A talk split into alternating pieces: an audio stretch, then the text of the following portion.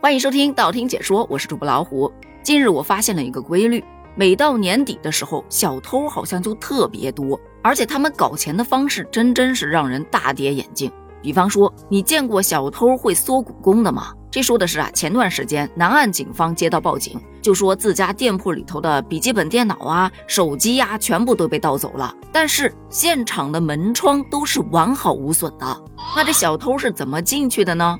后来经过警方查看监控调查，才发现他们家的商铺啊，采用的是那种玻璃门，门把手上锁了一把 U 型锁，用力拉动的话，它会有一个十几厘米左右的缝隙，一般情况啊是钻不进去人的。你想，小孩的头围都没有这么小吧？怎么可能那么容易就钻进去？但这个小偷杨某，他硬生生就是挤进去了，而且这并非是他第一次通过类似的方式来进行盗窃。据警方调查。在短短的二十多天的时间里，他就通过这种挤门缝、撬门锁的方式，分别实施了三次盗窃。很多网友就调侃呢：“这年头生活果然不易呀，小偷要学少林功法才能够参与就业呀。这小偷该不是古代穿越来的吧？自带功法，而且不知道有摄像头这么个东西啊？有这身功法的人怎么会穷呢？到底还是懒。既然会缩骨功是吧？”那不知道手铐他缩不缩得出来呢？反正目前这个杨某啊已经被抓获归案了。这个小偷啊偷的是人家店家的钱，人店家每天肯定是要盘账的。到铺子里一看，哎，东西少了，钱少了，自然会报警。而昨天一则新闻上的两名男子就不一样了，他选择去偷死人的钱，换言之就是去盗墓。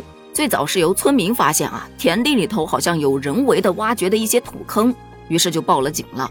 警方赶到现场一调查，发现有七处盗掘地点。经过文物考古部门的评估，这是一座清朝的古墓。民警就跟着这个线索深挖，最后锁定了犯罪嫌疑人石某和王某二人。据这两人交代啊，自己在家自学了盗墓技能，还制作了作案工具，再通过村民口中的一些蛛丝马迹来判断古墓的方位，并伺机作案。两个人已经累计挖了差不多十座古墓了。盗取的古钱币有八十四枚，四耳铜斧一个，铜镜一个，碗具八个，银器还有若干，毫无疑问全部被没收了。而且他们因为涉嫌盗掘古墓葬罪和倒卖文物罪，已经被警方依法予以刑事拘留了。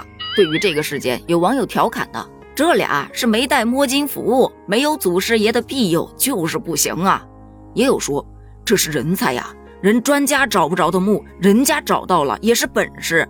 果然，民间考古人才远大于专家级别呀！考古专家应该连夜跑去请教了吧？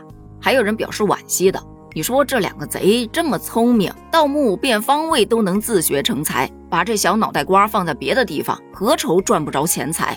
也有说，这年头看来想学点真东西还得靠自学，毕竟学校根本就不教真东西。但我想说，哪个学校会教你去刨人家坟呢？啊，抱歉，我忘了有考古这个专业。而昨天的新闻上特别有意思啊，前面这一起他是往下偷的，还有一起往上偷的，同时也是争议最大的，因为他偷的是财神的钱。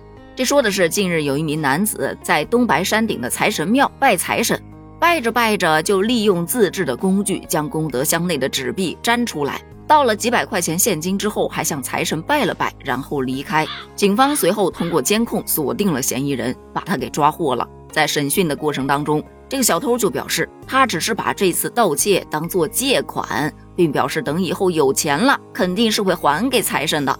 据警方盘问，这已经不是他第一次在功德箱当中盗窃钱财了。换言之，他已经找财神借了不少次钱了，但从来就没还过。最终，他因为盗窃罪被行政拘留十三日。很多网友就调侃呢，可我觉得他说的好有道理，钱都是路人捐的，也是路人拿的，没什么不妥呀。取之于民，不得用之于民吗？还有调侃的说你应该找观音借，观音有 OK 的手势，财神他不打 OK。不不不，那不是 OK，那是感动我的钱判三年的意思。在这些事件的背后，也有很多的人在探讨，为什么他们会去做小偷？是因为家里穷，是因为懒，是因为没有知识、没有文化，找不着工作，从而被生活所迫。